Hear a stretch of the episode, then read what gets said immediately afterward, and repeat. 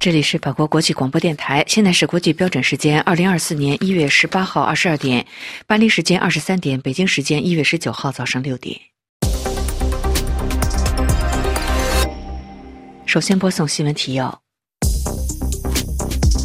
巴基斯坦伊朗冲突，欧盟对地区暴力升级深表担忧。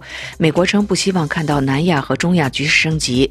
联合国秘书长呼吁两国保持克制谈判，解决分歧。北约下周起举行冷战终结以来最大规模军事演习。布林肯将访问非洲，旨在对抗俄罗斯和中国在非洲大陆影响力。以色列总理称已告知美国反对在加沙战后建立巴勒斯坦国。华尔街日报称中国房市仍没有触底的迹象。美国参院通过避免。联邦政府陷入停摆关键拨款措施。美国与日本签署采购战斧巡航导弹一揽子合同。听众朋友，早上好，我是安娜。下面要为您播送这次新闻节目的详细内容。巴基斯坦与伊朗相互越境空袭，引发国际社会担忧，中东地区暴力升级。美国总统拜登在周四表示，伊巴冲突显示伊朗在区内不受欢迎。白宫的发言人称，美国不希望看到南亚和中亚局势升级。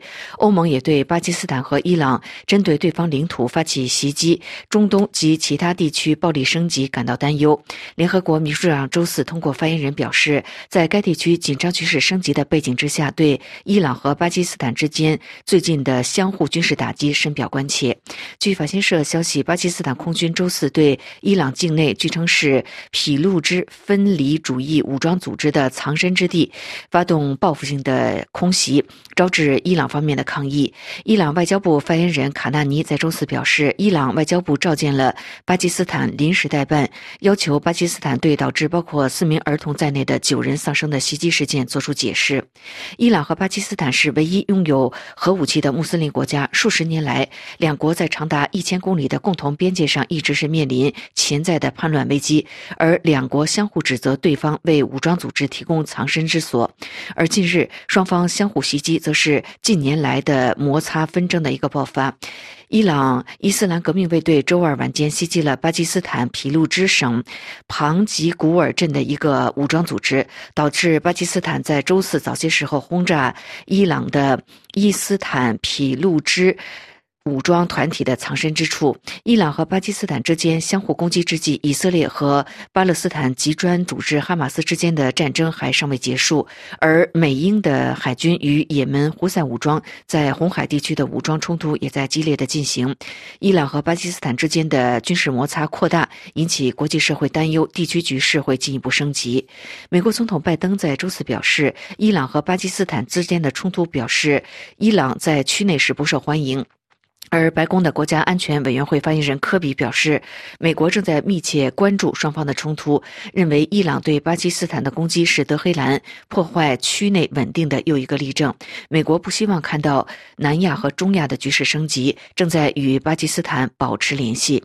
欧盟也对双方相互袭击表示高度的关注。欧盟发言人周四表示，在巴基斯坦和伊朗过去两天针对对方领土进行袭击之后，中东以及其他地区的。暴力升级令人深感担忧。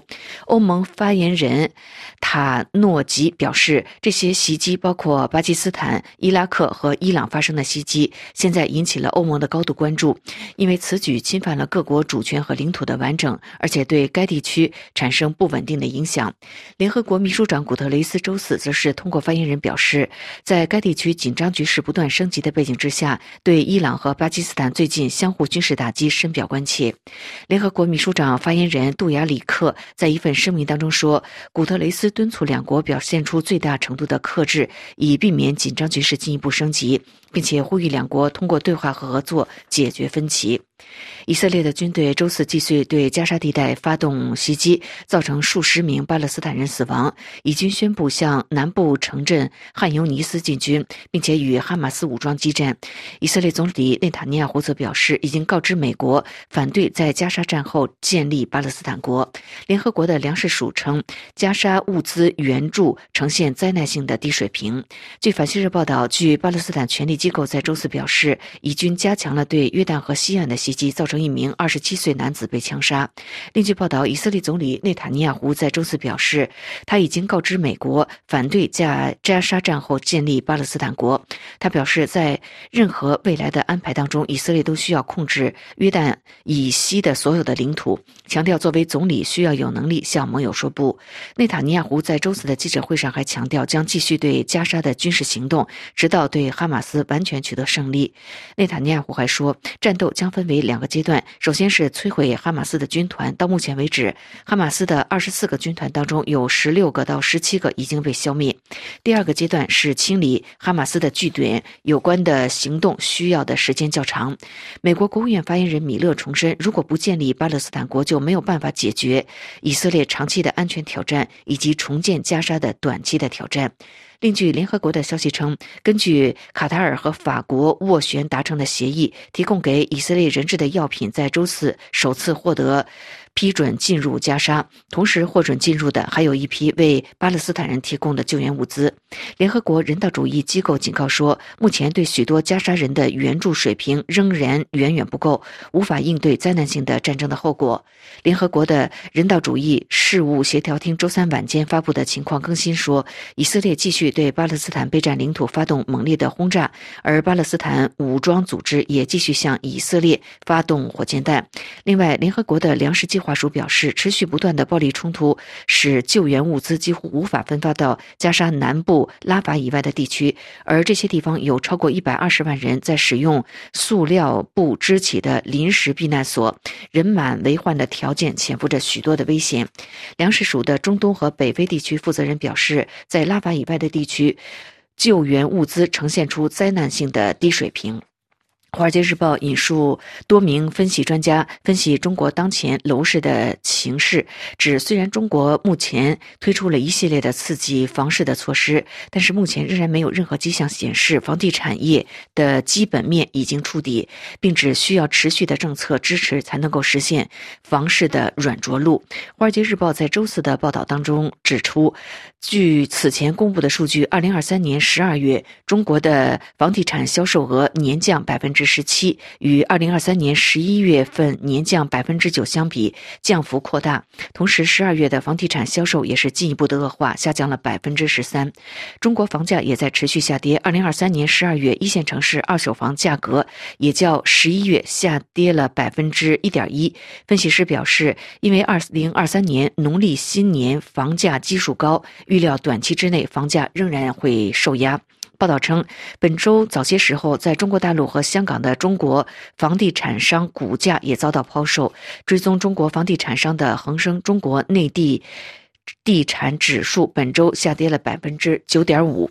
报道指，虽然中国最近几个月推出了一系列刺激房市的措施，比如北京以及上海上个月下调购房的首付款，但是越来越明显的是，中国对陷入困境的房地产业推出的刺激措施不足以在今年年初产生提振的作用。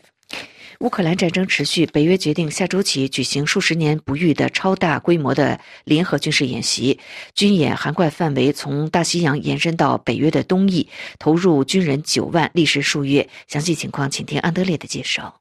在俄罗斯入侵乌克兰即将两周年之际，北约毫不掩饰，这一冷战结束以来最大规模的军事演习是针对俄罗斯而来。欧洲盟军最高司令官、美国上将克里斯多夫。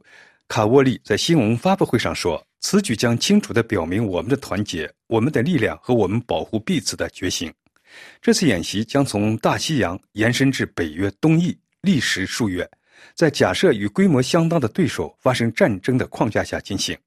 规模相当的对手这一北约的术语在这里暗指俄罗斯。北约东翼国家通常指波罗的海三国：爱沙尼亚、拉脱维亚、立陶宛，以及波兰、斯洛伐克。”匈牙利、罗马尼亚、保加利亚等最容易受到俄罗斯威胁的国家，多为乌克兰邻国。卡沃利将军表示，这次军演的一个重要组成部分，强化北美部队增援欧洲。约有五十艘战舰、八十架飞机和一千一百辆战车将参加这次超大规模的军演。这是自一九八八年苏联与大西洋联盟冷战最激烈时期的强化演习以来最大规模的战争游戏。作为北约军事委员会负责人之一的荷兰海军上将鲍尔在同一新闻发布会上强调，就参演士兵人数而言，这是创纪录的。他是北约军事委员会的负责人。英国国防大臣沙普斯周一宣布，作为这些演习的一部分，即英国就将部署两万名士兵。他将这次部署称为北约内部英国军队四十年来最大规模的一次部署，旨在应对俄罗斯入侵乌克兰以来构成的威胁。伦敦方面表示，英国皇家空军、皇家海军和陆军部队将被派往欧洲和欧洲以外地区参加这次名为“坚定卫士”的演习。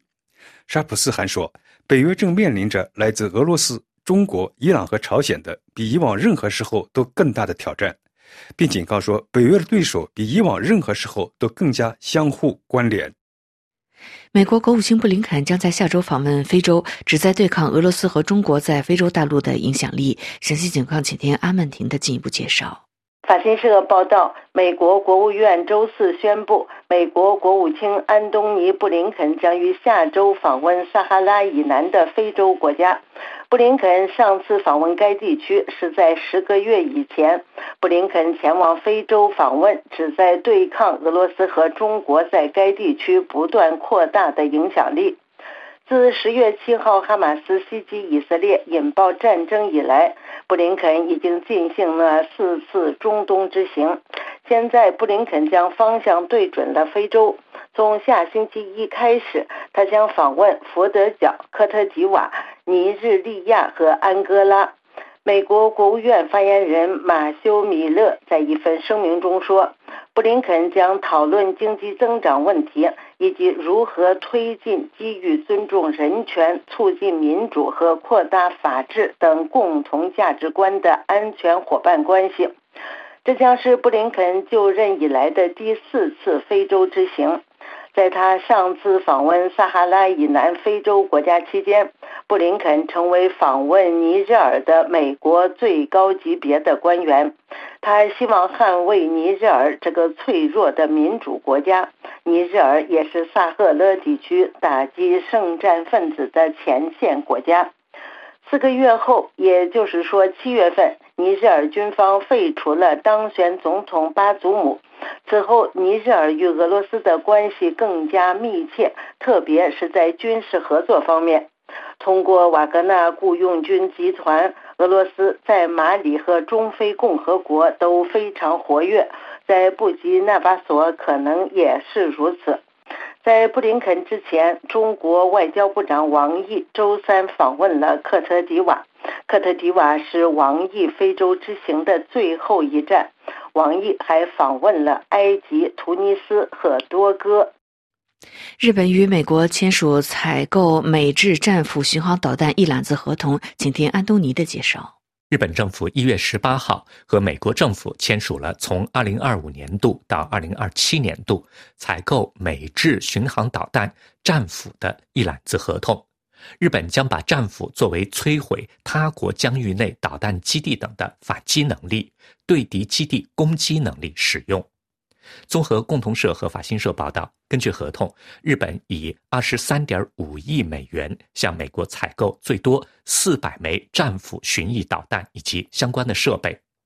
美国驻日本大使易曼纽在记者会上说：“随着侵略者变得越来越好战，日本走在各国的最前面。”借由提高侵略者要付出的代价来保护和平与繁荣，他表示，美国军队最快三月份开始对日本自卫队实施战斧运用的训练。日本二零二四年财政年度预算当中，防卫预算已经破纪录，达到五百六十亿美元。日本去年底也放宽武器出口限制，使日本能够向美国出售日本生产的爱国者导弹防御系统。如果日本向美国出售爱国者三型导弹系统，将会是日本从第二次世界大战结束以来第一次出口致命武器。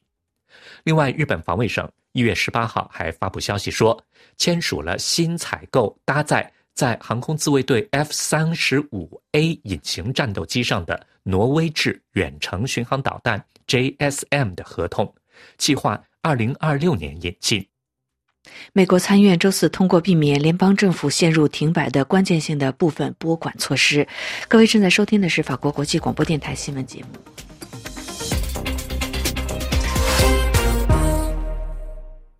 听众朋友，接下来请听由安德烈主持的要闻分析。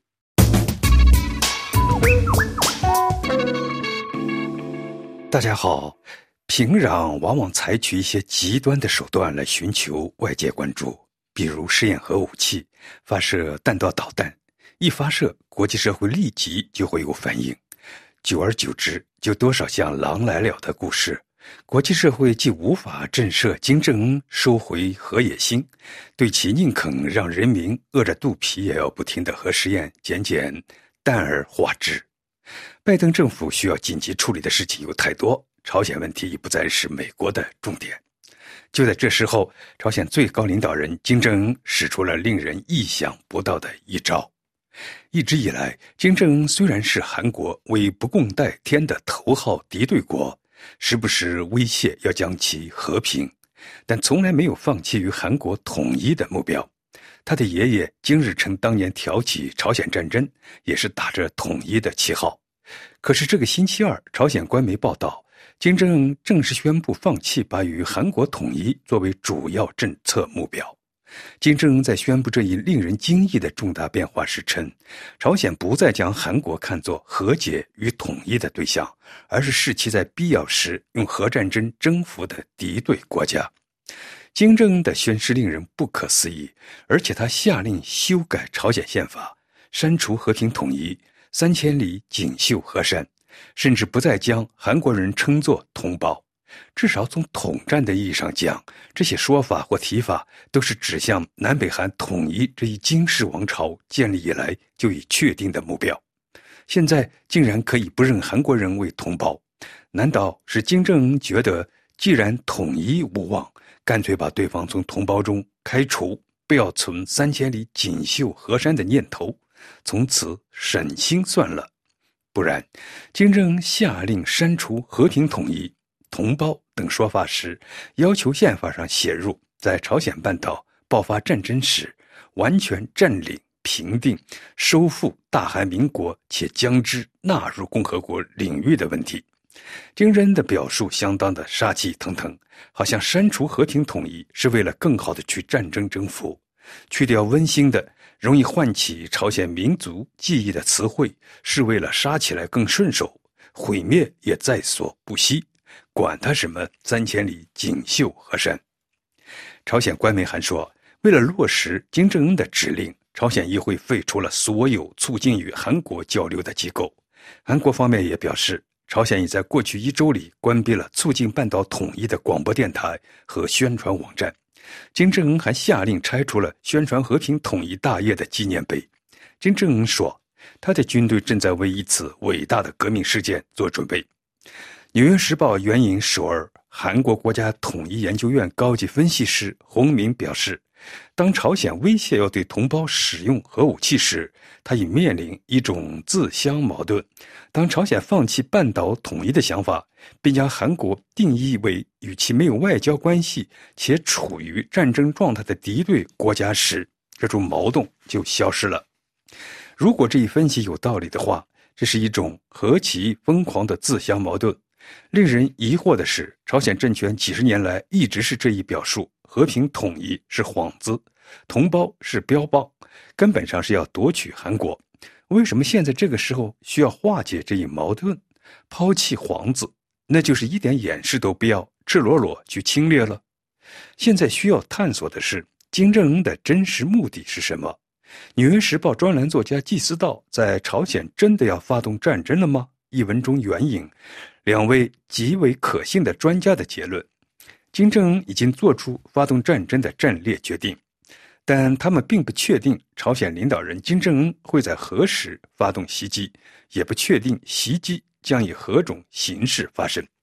季思道说，两位专家，一位是被美国中情局、国务院分析朝鲜问题有半个世界的卡林，另一个是曾七次访问朝鲜并深入接触过朝鲜核项目的斯坦福大学核专家赫克。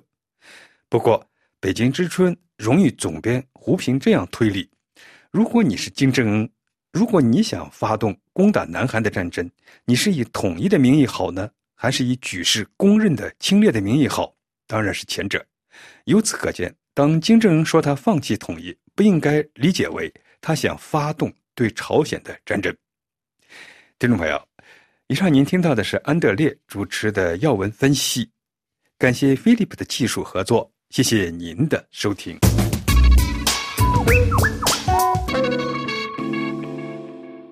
这里是法国国际广播电台，下面请听阿曼婷主持的《法国世界报》摘要。各位听众，中国总理李强率领大型代表团前往瑞士达沃斯出席世界经济论坛2024年年会，并发表致辞。法国《世界报》经济评论员菲利普·埃斯坎德在其专栏中表示。在达沃斯，中国扮演世界贸易的和平鸽。埃斯坎德在其专栏中解释说，几十年来，作为全球化的倡导者，中国确立了中国工业在国际物流链中的地位，而北京将不得不适应欧洲重新平衡贸易关系的愿望。埃斯坎德写道。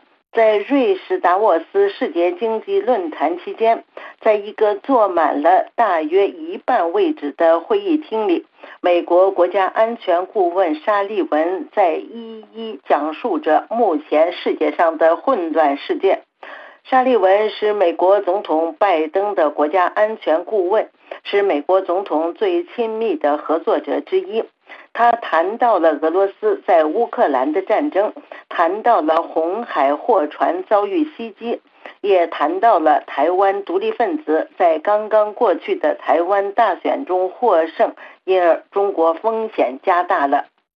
可是，当聆听沙利文讲话的人走出沙利文讲话的会议厅，置身于大堂的时候，感受到的则是不一样的氛围。在美国国家安全顾问沙利文演讲期间，整个大堂都给装扮成了红色，还挂起了五彩的风筝。这是此次活动的合作伙伴中国的大连市在提前庆祝农历新年。精致的自助餐、巨大的白萝卜雕塑和容光焕发的面孔。这个每年都举办中国的达沃斯盛会的中国东北港口城市大连，正在修饰自己的形象，显现自己是西方的盟友。这和一墙之隔的会议厅里的沙利文的警告相去甚远。埃斯坎德写道：“达沃斯就是这个样子的。”他一直在试图保持来自各大洲的商人之间的脆弱连线不断裂，和2017年习近平主席来达沃斯歌颂全球化时一样，北京当局此次选择扮演的是世界贸易的和平鸽。近一年前上任的李强总理并不是独自一人前来达沃斯的，他的随行代表团有成员一百五十人，这还不算已经在场的大约一百名中国企业家。庞大的中国代表团前来达沃斯是为了发表安抚性质的讲话。李强大胆地把中国经济比作是其美丽只能远远地欣赏的雄伟的阿尔卑斯山。言下之意间，李强对美国的歧视进行了谴责，同时李强也向外国投资者张开了双臂。李强表示，投资中国市场不是风险，而是机遇。李强并表示，他已经做好了放松监管的准备。李强发出这一呼吁是有原因的。二零二三年第二季度流向中国的外国投资的流量为负值，这是一九九八年以来的第一次。资金正在逃离中国，中国成了一个突然让人们感到恐惧的国家。一月份的最新动向是。中国在对某些西方咨询师进行调查，原因是他们涉嫌进行间谍活动。法国《世界报》经济评论员埃斯坎德还写道：“和中国国家主席一样，李强表示自己是当今全球化的倡导者。当今全球化确立了中国工业在全球供应链中的至高无上的地位。当这个供应链是稳定和流动通畅的时候，它的效率是很高的。欧盟委员会主席冯德莱恩非常外交的回应说：“我们不想脱钩，而是希望降低我们供应链的风险。”冯德莱恩用他自己的方式表明了，让达沃斯企业家们非常开心的那个世界结束了，他已经成为了过去。各位听众，以上是法国《世界报》摘要节目。本次节目由阿曼婷编播，感谢收听。这里是法国国际广播电台，接下来是聚焦非洲。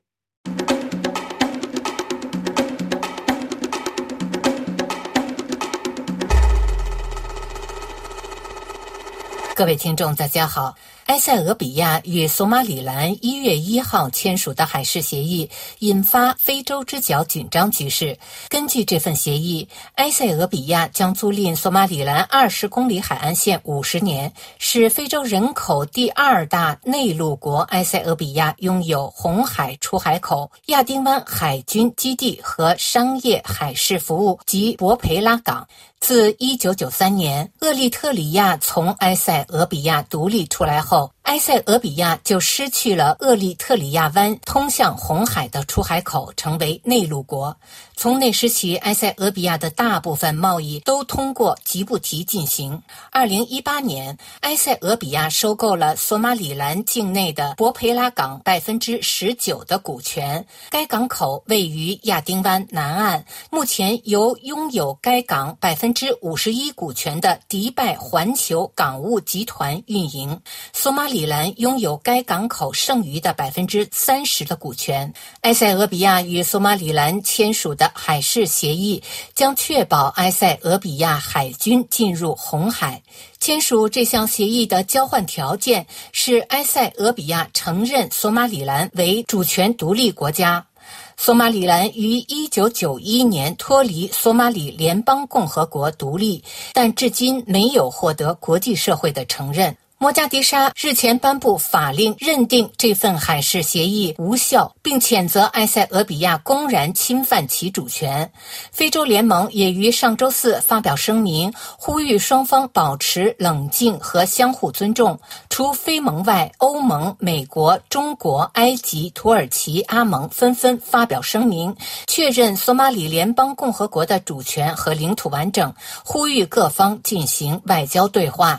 索马里联邦共和国地处地中海与印度洋的亚丁湾之南，是各国货轮由曼德海峡出入苏伊士运河的必经海路，拥有非洲大陆最长的海岸线。国际公认边境内的索马里人口约为一千五百万，其中超过两百万人居住在首都摩加迪沙，百分之九十九的人口信奉伊斯兰教。索马里语和阿拉伯语为官方语言，全国通用英语、意大利语。一八八七年，索马里北部沦为英国保护地，即英属索马里。一九二五年，索马里南部沦为意大利殖民地，即意属索马里。一九六零年六月，英属和意属索马里合并为索马里共和国。一九六九年，索马里国民军将领西亚德巴雷发动政变，自称总统，建立了。索马里民主共和国开始了他长达数十年的社会主义独裁统治，期间与埃塞俄比亚爆发战争，但以失败告终。一九九一年一月，西亚德政权被推翻，索马里陷入内战。同年五月，索马里北部宣布独立，成立索马里兰共和国。进入二十一世纪，索马里长期处于军阀割据，多个临时联邦政府并存。在此期间，大多数地区恢复了习惯法和伊斯兰教法。二零零六年，在美国支持的埃塞俄比亚干预下。过渡联邦政府控制了索马里南部大部分地区。伊斯兰法院联盟随后分裂为青年党等激进组织，与过渡联邦政府展开争夺地区控制权的武装斗争，直至当下。二零一二年八月，过渡联邦政府通过了新的临时宪法。九月，索马里改为联邦制，各州自治管理。近日，法国观点杂志非洲版刊登了一篇题为《索马里：一个民族、两种命运》的长文，详细描述了索马里兰与母国分离的历史。文章写道：一九九一年五月十八日，在与摩加迪沙发生极其暴力的冲突后。哈尔戈达宣布脱离索马里联邦。这个维持了三十年的共和国是前英国保护国和前意大利殖民地于一九六零年联姻的结果，但这种联姻失败了。一九六九年，巴雷将军在政变中上台，索马里北部即现在的索马里兰地区爆发叛乱，遭到巴雷政权残酷镇压。一九八八年，巴雷空军轰炸哈尔戈达，造成五万人遇难。法国历史学家钱拉普鲁尼对这段英属和意属索马里的联姻打了个比喻。他说，在那里已经不再是离婚的问题，而是我嫁给了一个每天早上在我的咖啡里下毒的女人。这位非洲之角问题专家解释说。要了解同一民族如何成为自相残杀的敌人，就必须回顾历史。索马里兰和索马里并没有经历相同的殖民统治。索马里兰是一个简单的英国保护国，甚至可以说是一个粮食储藏库，为亚丁湾对岸的也门军队提供牲畜。在那里，乡下人从来没见过一个英国人，社会结构从未被打破。但在摩加迪沙情况则不同，意大利的殖民政策异常残酷，土著公民社会要素被抹杀，其结果是显而易见的。今天的索马里满目疮痍，仍然遭受着伊斯兰激进组织青年党的威胁。而索马里兰正在进行民主转型，已经经历了五次民主选举。索马里兰已经建立了一个几近西式的民主社会，两院制议会，下议院由民选议员组成，上议院类似长老院，由氏族领袖组成。索马里人和索马里兰人虽然同属。一个民族使用相同的语言，信奉同样的宗教，但却走上了两条截然不同的发展道路。虽然索马里兰曾经愿意与摩加迪沙结盟，但经历同族相杀的暴力冲突后，索马里兰脱离联邦，宣布独立，有自己的货币和护照，政府民选。尽管国家主权没有获得国际社会承认，但已决绝地抛弃了大索马里梦，走向谋求自身宪政民主与经济繁荣之路。索马里兰外交工作的重中之重就是获得国际社会的承认，而埃塞俄比亚外交工作的重中之重是获得红海出海口。这就是两国缔结海事协议的背景。以上是今天的聚焦非洲，我是桑宇。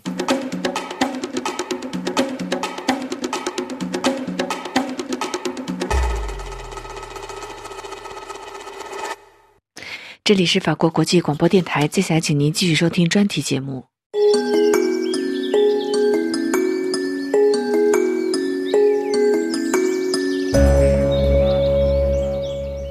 各位好，我是安东尼，欢迎收听生态健康与科技专题节目。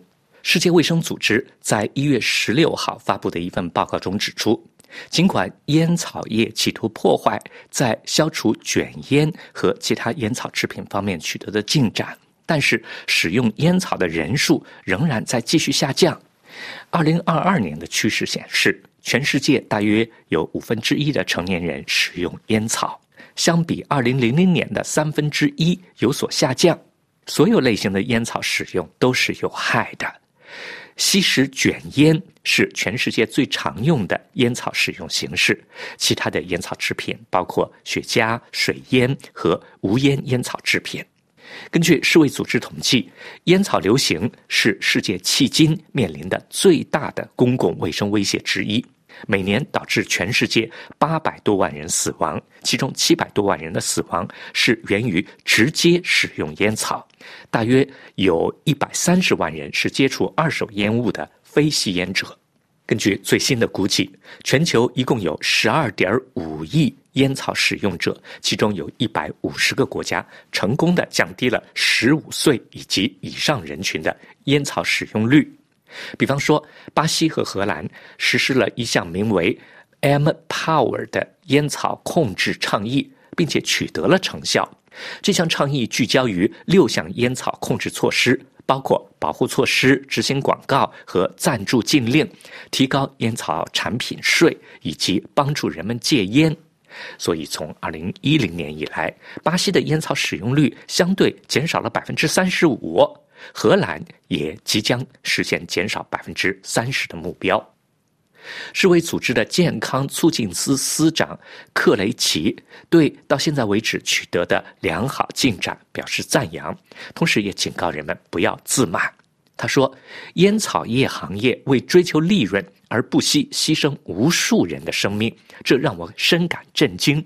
而且，每当政府认为他们在反烟草斗争中取得了胜利，在控制烟草方面稍有松懈的时候，”烟草行业就会抓住机会操纵卫生政策，销售他们的致命产品。世卫组织敦促各国继续实施烟草控制政策，并且持续的抵制烟草行业的干预。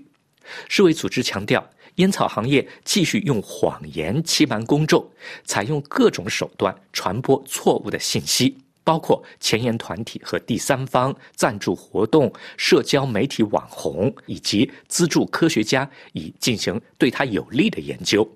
目前，东南亚的烟草使用率最高为百分之二十六点五，欧洲紧随其后为百分之二十五点三。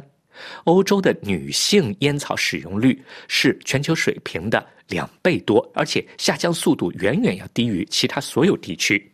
从二零一零年以来，一些国家的烟草使用率几乎没有变化，而刚果、埃及、印度尼西亚、约旦、阿曼和摩尔多瓦等六个国家的烟草使用率则呈上升的趋势。世界卫生组织表示，到二零二五年，全球烟草使用率预计将相比于二零一零年减少百分之二十五。但是这一降幅仍没有达到将烟草使用率减少百分之三十的全球自愿目标。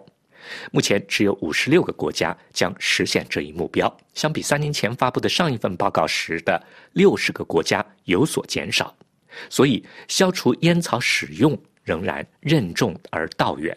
世卫组织呼吁各国加大行动力度，同时指出，全球范围内保护卫生政策免受。烟草行业干预的努力正在逐渐的减弱。各国的调查一致显示，在大多数国家，十三到十五岁的青少年正在使用烟草和尼古丁产品，比方说电子烟。好了，各位，以上听到的是今天的生态健康与科技，题目是世卫组织表示，尽管烟草行业企图干预，烟草使用率仍在下降。这次节目就到这儿，感谢您的收听，再会。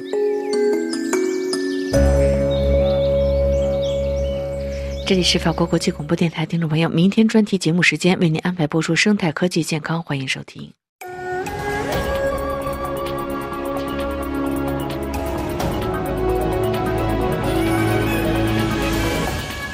各位听众，台湾中华民国的二零二四总统大选已于一月十三日投票结束。根据民调，在本次百分之六十的台湾选民希望政党轮替，但是在野党蓝营侯友谊的国民党与白银柯文哲的民众党最终谈判破裂，无法合作。结果可说如同选前大部分民调指出的，民进党总统候选人，也就是副总统的赖清德将获胜。执政八年的民进党继续连任，也打破了台湾过往选举执政八年就下台的魔咒。这次赖清德虽然赢得总统大位，民进党得以继续掌权，但立法委员的选举结果不再如同上一届那样赢得过半数的席位，能够完全执政。此次加上第三势力的民众党，也就是柯文哲的三党的席位都不过半，民进党继续执政可能碰到什么问题呢？还有民众党的关键少数操作的倾向是什么？以及三次总统选举都失败的国民党，其未来是否就穷途末路、一蹶不振呢？或是还有起死回生的可能性？这场大选结果除了对台湾内部的影响，一向被称为台独金孙的民进党赖清德的胜选，对于台海两岸关系以及对美和国际上打交道会带来一些什么影响？本次中华世界法广为大家请到台湾东吴大学政治系刘碧荣教授来为大家点评分析。呃，刘教授您好，珍妮特你好，各位听众朋友大家好。啊，教授啊，这个这次赖清德虽然赢得总统这个大位哈，接棒蔡英文，然后台湾民进党得以继续掌权，但是这个立法院这个立法委员的选举结果，他们只有五十席啊，没有过半。那此次国民党还有第三势力的民众党三党的席位都不过半，你会认为这个民进党继续执政未来可能会碰到什么问题？他的国会不过半怎么解决？会有哪些执政的绊脚石吗？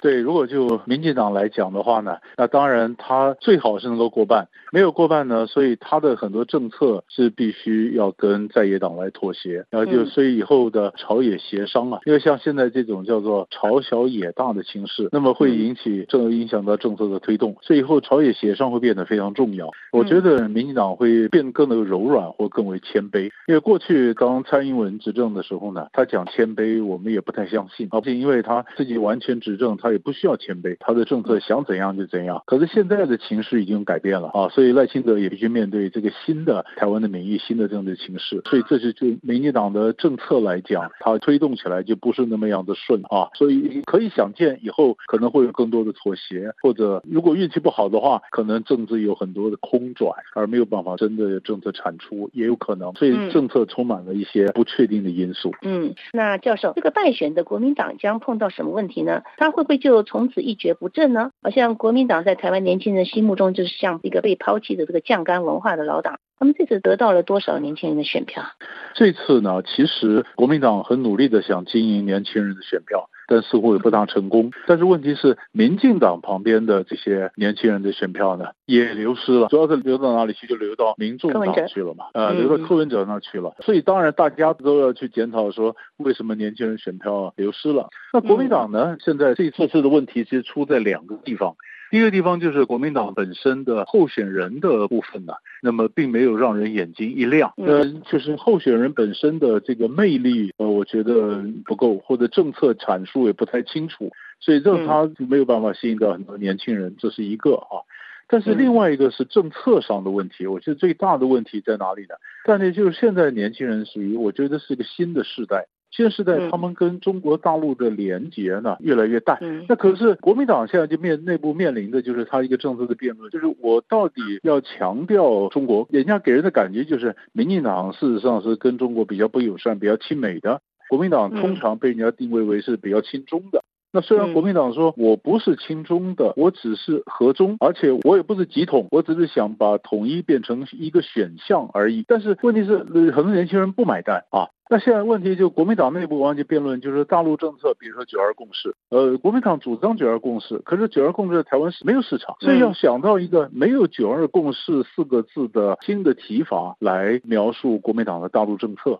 所以怎么样又强调跟大陆的连接？怎么样又让台湾的年轻人不要害怕跟大陆连接？台湾年轻人害怕跟大陆连接，他就一想到国民党就想要说你是要跟中国怎么样？那我更不管你的政策，我就不喜欢你，对吧？这就是国民党目前最大的困境，所以他必须考虑到年轻人，他考虑到选票，还必须要找到一个比较大家都能接受方式来描述他的中国的政策。这其实这是一个蛮艰困的工作，这是实话。你不讲九二共识，习近平又不愿意。然后这个台湾的课纲，民进党执政八九年，还有连上这个陈水扁，把这个台湾的课纲教育。里面都去中国化，那你刚刚讲到台湾年轻人心里面对于这个中国就等于切断了嘛？所以现在就是说要连接个台湾的年轻人跟中国呢，其实我觉得重要的是要给个远景，给个既从经济的角度来看。你如果就是从历史的角度，从过去的这个血脉啊、历史的角度来看，在年轻人是没有市场。所以国民党内部的辩论就是说，你如果不讲一个中国，你这个党魂没有了。可是如果你一天到晚都强调一个中国，你党根本没有机会执政。当你没有机会执政的时候，你讲泡沫化了，你有个党魂有什么用呢？啊，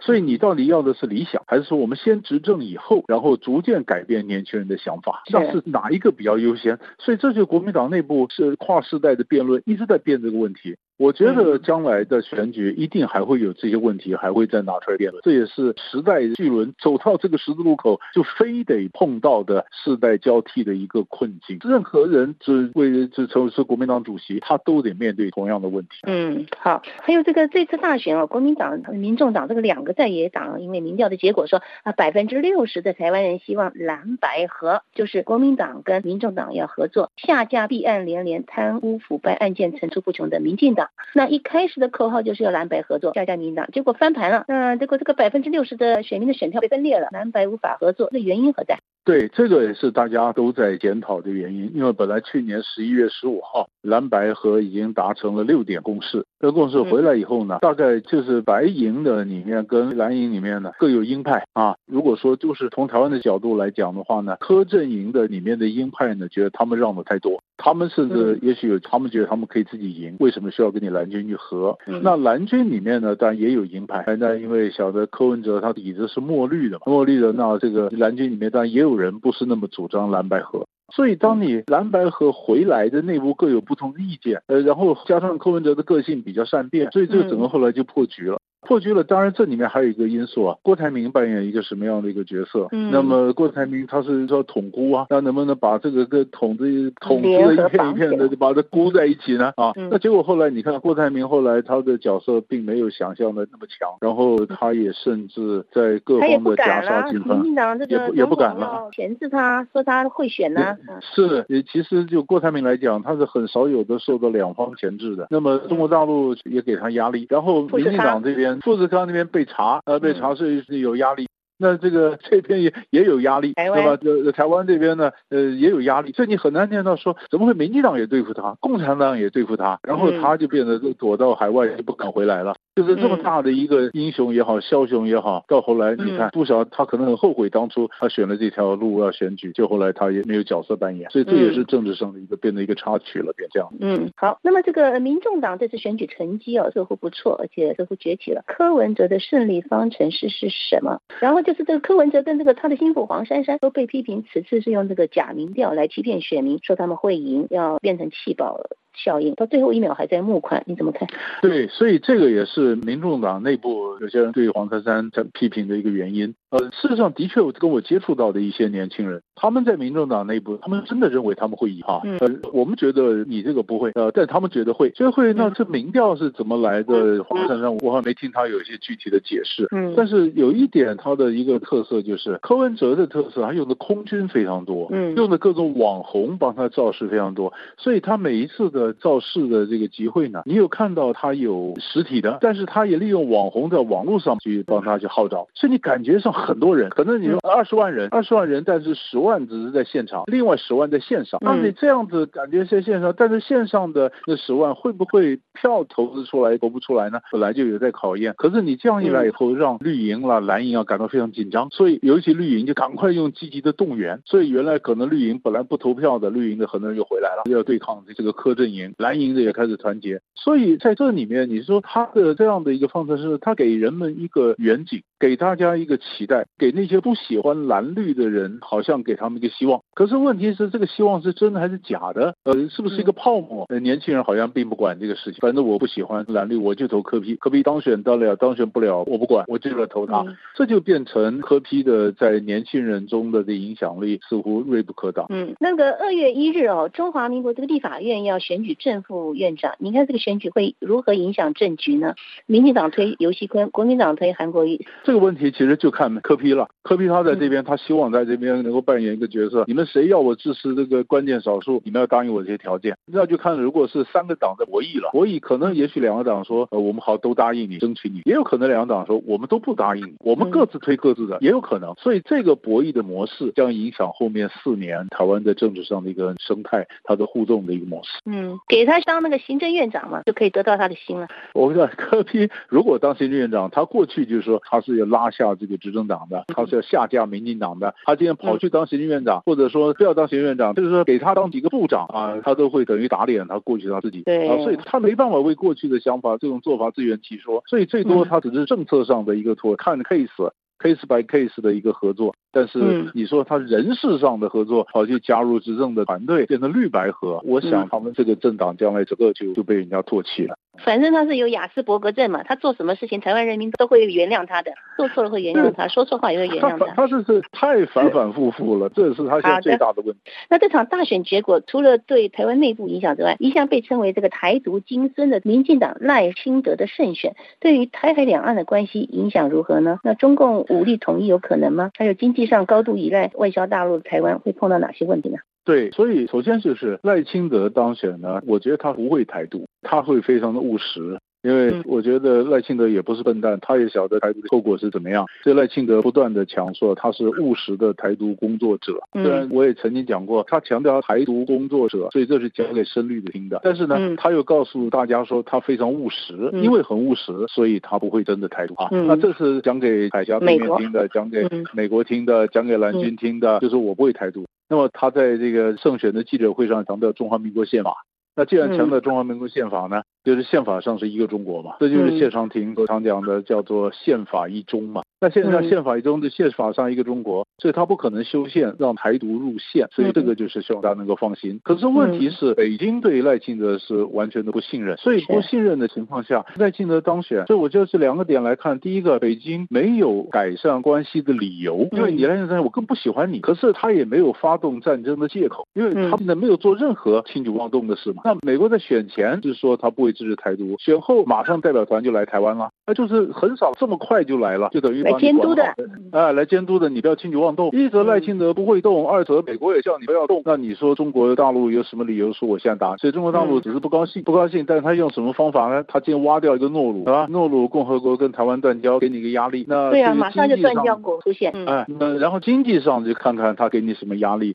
但是我觉得还在等，从这段时间到五二零宣誓就职中间，有没有什么样的一个沟通管道可以建立啊？因为大家都在等着看五二零赖清德就职演说的内容。那就职演说要除了满足台湾人以外，也要满足美国人，要满足北京。所以在这个就职演说真正端出来之前，一定北京和华府都看过。那问题是，他要透过什么管道让大家看过，让大家能够放心啊？那起码各方都觉得是虽然不满意，但可以接受。不可能做到每一项都一百分，但是大家都觉得至少能够六十分过关的。这样的一个五二零的这个就职演说，其实现在就扮演非常重要关键的角色，看他能不能端出来了。嗯，好，那你如何看这个台湾的命运的大选之后，以及对台湾在国际上打交道会有什么影响？大家都很关心这个台湾选后这会不会对两岸局势造成紧张？那其实我是觉得应该目前看起来是不会啊，不会。那么各国也都支持台湾，因为表示说台湾这是一个民主的表现。但是台湾也必须在整个做法上，由于两岸关系上要表现非常高度的谨慎，要让大家知道说跟台湾打交道不会。给你们添麻烦，我觉得这是赖清德、肖美琴团队他们现在非常重要的工作。嗯，好，各位听众，以上中华世界感谢台湾东吴大学政治系刘碧荣教授为大家点评分析台湾二零二四总统大选，民进党获胜，赖清德执政对台湾内部的治理与台海两岸关系以及台美关系、国际关系的影响。本次节目是由珍妮特为您主持的，感谢我们的法国同事 G D 的技术合作，同时更感谢您忠实的收听，我们下次节目再会。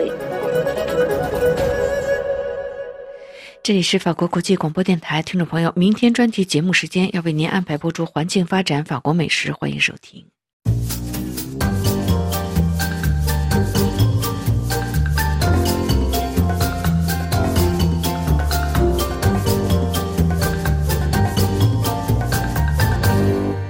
各位听众，马塞尔·帕尼奥尔是法国著名的作家，后来也成为法兰西院士。他的作品大量介绍自己位于马赛的家乡景观。马赛尔的 La Provence 可以观光的景点有加尔拉班丘陵和 La t r e i 以及 Chateau de b u z i n e 还有 Hello Provence。我们可以跟着马赛尔来他这个童年度假地方旅游一番。马赛尔作品《我父亲的光荣》还有《我母亲的城堡》都是在这里运灵感写成的。马赛四周雄伟的自然景观也成为马赛尔写作的灵感来源。加尔拉班的丘陵可以说是电影导演们拍片时的理想背景。马塞尔度假时经常在那里钻入山洞，躲到里面休息。这是他童年经常流连忘返的山丘。一九三零年，他出名了，开始投入电影拍摄。那里的每个山坡、山洞、每一棵松树，还有他为拍电影而打造的大自然里应景装饰的拱门、呃驴子拖石头、木材打造水泥，以及发电机、马达、用水等等的用品器材。那里有年久失修的教堂，打造整个村庄。马塞尔从这些山丘中发现被人遗忘的历史遗物、建筑，这些都是马塞尔为了叙述当地历史背景故事而打造的。例如，在电影里面和干的，他们可以看到这些山野中的布景道具，还有漫步在这山岭中，加上马赛美丽的阳光，给了电影很美的画面。不是那么刺眼的阳光，但其中另外一种普罗旺斯外省的美丽。当别的制片导演。在摄影棚内拍电影时，马塞尔已经知道要利用大自然里拍摄电影。在这里，我们可以看到巨石砌成的耸立的石墙，利用自然阳光的光线拍的电影。这也影响了一位意大利导演侯西尼的做法。这里的山丘自然风光也缔造了马塞尔个人政治标记的特殊风格。当我们抵达马塞尔的家乡时，可以眺望远山上一座。教堂的侧影，然后看到山丘顶上明显的消瘦但大尺度、独立傲立的十字架，然后来在山脚下的山谷村拉泰伊，这也是激发马塞尔创作电影灵感的地方。这是马赛的第十三区，是普罗旺斯的一个村庄。这里马塞尔拍摄了几部电影，拉西翁的。这里还有米其林名厨波加斯，也孕育出他卓越的烹调技术。另外，在巴斯盖尔巴赫斯这个名厨的餐厅，西格呢，在马赛开片电影后红了起来，当地的名声逐渐建立起来。从照片可以看到，拓荒开荒时期的光景决然不同于现在这个富丽堂皇的餐厅西格隆。西格隆继续存在到现在，墙壁上的电影广告 “Manon de Source”。电影拍完后，马赛把这个地方。造色成一个当地风土人情的小村的代表，于是他有了市政府、教堂、面包店、烟草店、喷水池。在电影《Man of the Shoes》中的喷水池现在已经没有喷泉了，当地的居民是当演员演他们自己的角色。现在商家可说因为观光客很多，生意很好。普罗旺斯的太阳、土沙石砌的墙壁、中古风味的小村庄的建筑。这就是马塞尔坚持要保留的原貌。这些房子都是马塞尔放假时住过的地方。他的父亲约瑟夫有一栋房子，名叫 La Bastille Neuf 新房子。当然，现在房屋不再新的了。他们每次必须走三个小时呢，才能走到这个山丘地方，也是他书中细腻描述的。许多观光客也跟着马塞尔的脚步徒步。走这个丘陵原野小径，有一天，他们的家人发现到了沙多德拉布伊金的城堡的捷径。有趣的是，马塞尔的妈妈一直很怕看到这个神秘的城堡，竟然那天抵达了。这个城堡属于马赛市政府，现在已经成为了文化中心及电影院，也是马赛十一区的活动中心。这里不但吸引观光客。但也吸引当地的孩子回到这个地方来上课，研究当地的风土人情以及开发历史。各位听众，以上节目是由珍妮特为您主持的，感谢我们的法国同事欧利维耶的技术合作，同时更感谢您忠实的收听。我们下次节目再会。这里是法国国际广播电台，下面重播新闻提要。巴基斯坦伊朗冲突，欧盟对地区暴力升级深表担忧。美国称不希望看到南亚、中亚局势升级。联合国秘书长呼吁两国保持克制。北约下月起举行冷战终结以来最大规模的军事演习。布林肯访问非洲，旨在对抗俄罗斯、中国在非洲大陆影响力。以色列总理称已告知美国反对在加沙战后建立巴勒斯坦国。《华尔街日报》称，中国房市仍没有触底迹象。美国参院通过避免联邦政府陷入停摆的关键拨款措施。日本与美国签署采购美制战斧导弹、巡航导弹一揽子合同。